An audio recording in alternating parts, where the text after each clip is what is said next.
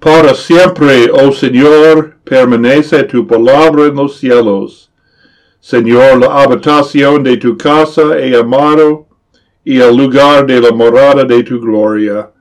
Lámpara mis pies tu palabra y lumbrera mi camino. Gloria sea al Padre, al Hijo, al Espíritu Santo. Amén.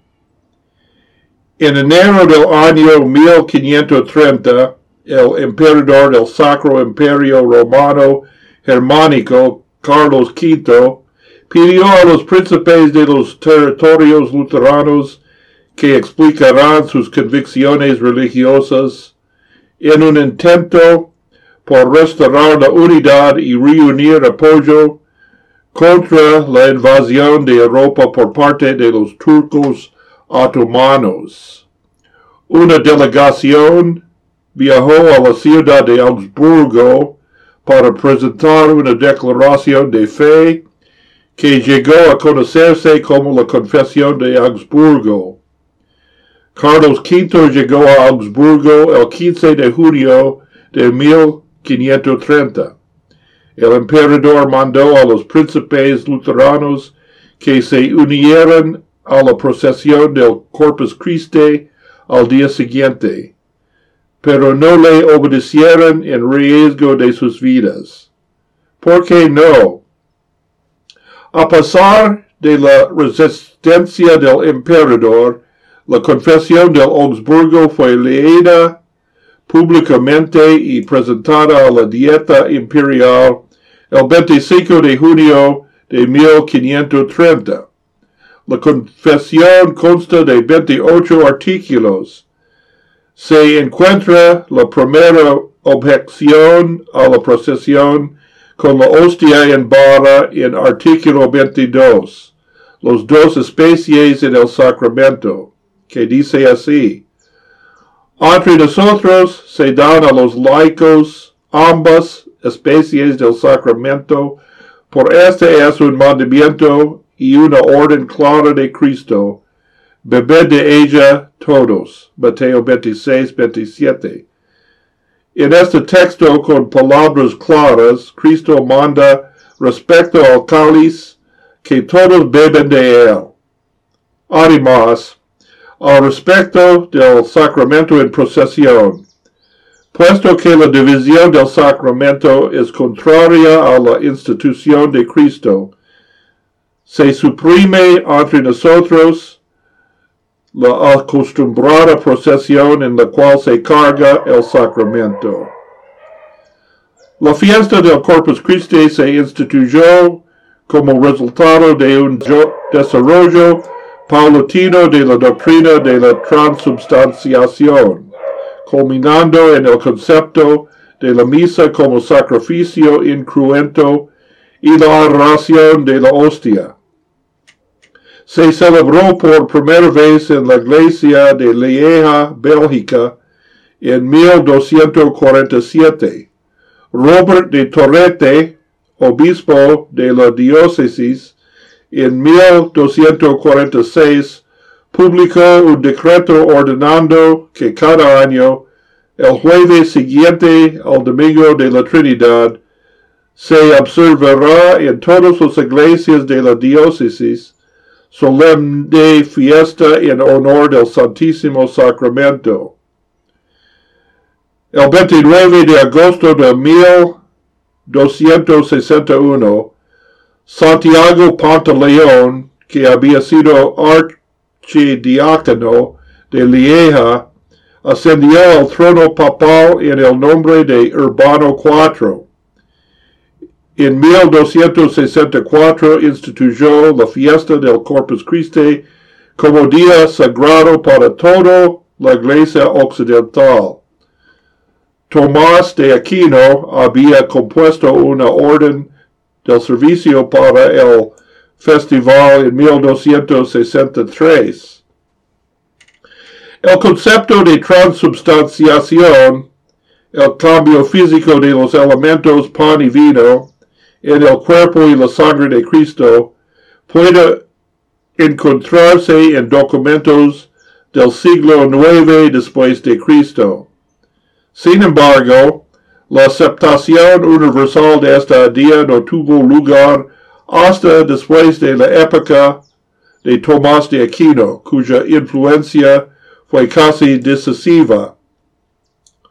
La creencia en la transubstanciación condujo a la retirada del cáliz de los laicos para evitar el derramarse de la sangre de Cristo y la colocación de la hostia directamente en la lengua para evitar el robo y uso supersticioso del cuerpo de Cristo. La aceptación de la fiesta por parte de los laicos fue promovida por la concesión de indulgencias y por un grado especial de pompa y esplendor en la celebración. La suma de las indulgencias por la observancia del día festivo ascendía a cuatro sesenta días de liberación del purgatorio. La asistencia a matines, vísperas, junto con los horas canónicas en cualquier otro día de la octava del Corpus Christi, equivalía a 100 días más de alivio del purgatorio por cada día adicional. La fiesta de Corpus Christi, como estaba previsto originalmente, no tenía procesión con la hostia en barra, pero parece que se introdujo la procesión al mismo tiempo que la fiesta misma. La procesión se llevó a cabo con diferentes grados de esplendor, según la riqueza y importancia de una diócesis, ciudad o parroquia. El orden de la procesión era el claro eh, con la hostia, seguido del resto de los participantes, en especial los gremios de artesanos. Artículo 15 de la Confesión de Augsburgo, ritos eclesiásticos, dice así. De los ritos eclesiásticos de origen humano se enseña que se observan los que pueden realizarse sin pecado y que sirven para mantener paz y el buen orden en la iglesia, como ciertas celebraciones, fiestas y cosas semejantes. Sin embargo, se elecciona no grabar a las conciencias con esta, como si tales cosas fueran necesarias para la salvación. Sobre esta materia se enseña que todas las ordenanzas y tradiciones instituidas por los hombres con el fin de aplacar a Dios y merecer la gracia, son contrarias al Evangelio y a la doctrina acerca de la fe en Cristo. Por consiguiente, los votos monásticos y otras tradiciones relacionadas con la distinción de los caminos, los días, etc., por medio de los cuales se intenta merecer la gracia y hacer satisfacción por los pecados, son inútiles y contrarias al Evangelio.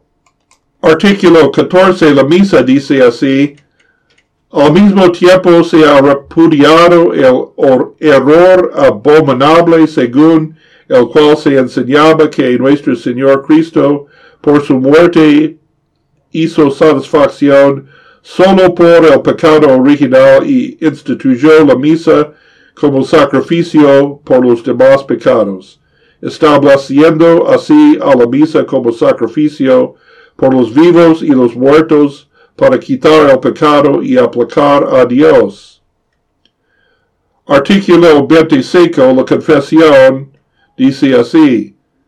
Se instruye con mucha diligencia que este mandato y poder de los llaves es muy consolador y necesario para las conciencias aterrorizadas también enseñamos que Dios ordena creer en esta absolución como si fuera su voz que resuena desde el cielo y que debemos consolarnos gozosamente en base de la absolución, sabiendo que mediante tal fe obtenemos el perdón de los pecados.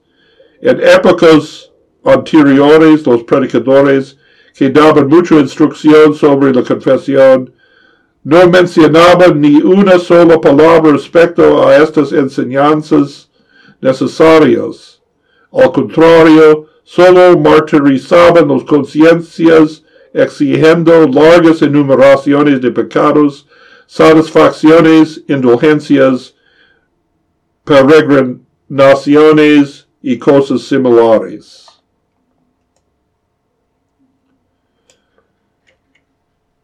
Todos los puntos de la confesión del Augsburgo se explicaron con más detalle en el documento que, siguió la apología de la confesión del Augsburgo.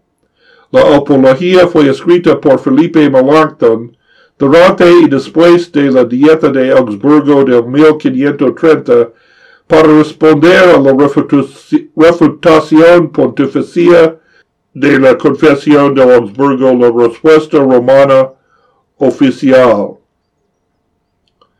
Sobre las indulgencias, purgatorio y la misa, artículo 12 de la apología, el arrepentimiento dice así.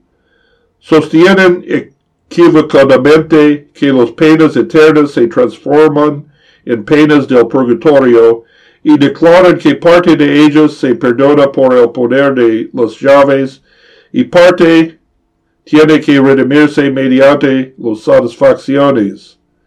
Añaden algo más, que las satisfacciones tienen que ser obras de supererogación y estas las hacen consistir en las observancias más necias como peregrinaciones, rosarios y otras prácticas semejantes para las que no hay ningún mandamiento de Dios. Y ya que redimen del purgatorio con satisfacciones, arte que resultado, arte que ha resultado muy lucrativo, porque venden indulgencias y las interpretan como que redimen los de las satisfacciones.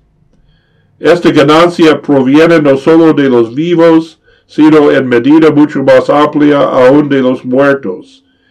Y las satisfacciones de los muertos los redimen no solo con indulgencias, sino también con el sacrificio de la misa.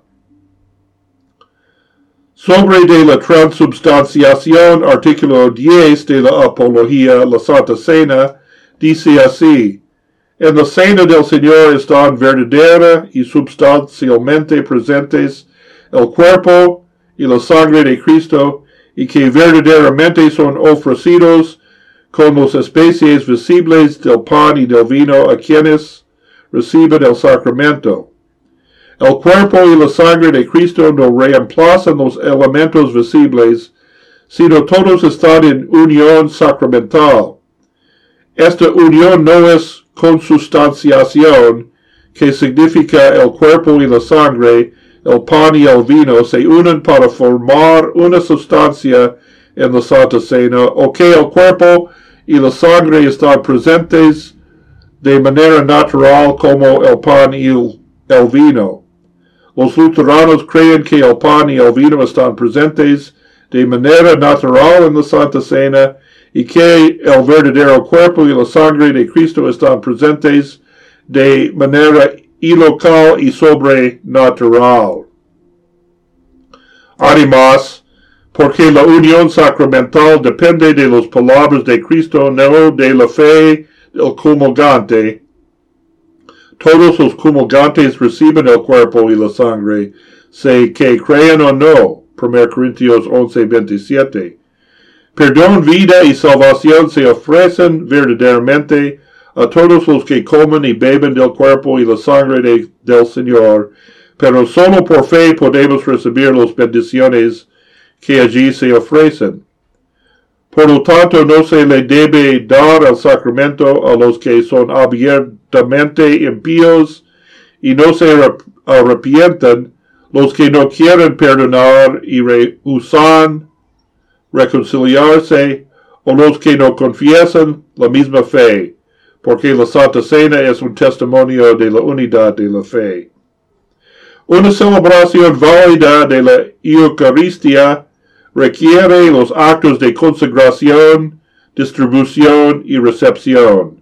La fórmula de concordia, declaración sólida, artículo 7, la Santa Cena, publicado en 1577 después del Concilio de Trento, dice así, y el uso o acto no abarca aquí principalmente, principalmente la fe, ni únicamente el participar del sacramento en la boca, sino todo al acto externo y visible de la Santa Cena instituido por Cristo, la consagración, las palabras de institución, la distribución y recepción, o el participar con la boca del pan y del vino consagrados, como también participar del cuerpo y la sangre de Cristo.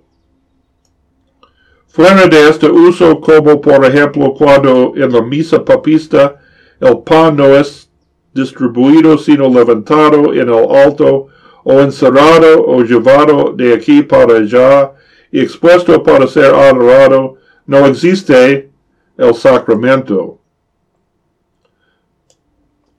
Oramos, Todopoderoso Dios, por medio de la predicación de tus siervos, los benditos reformadores, has hecho que brille la luz de tu verdad.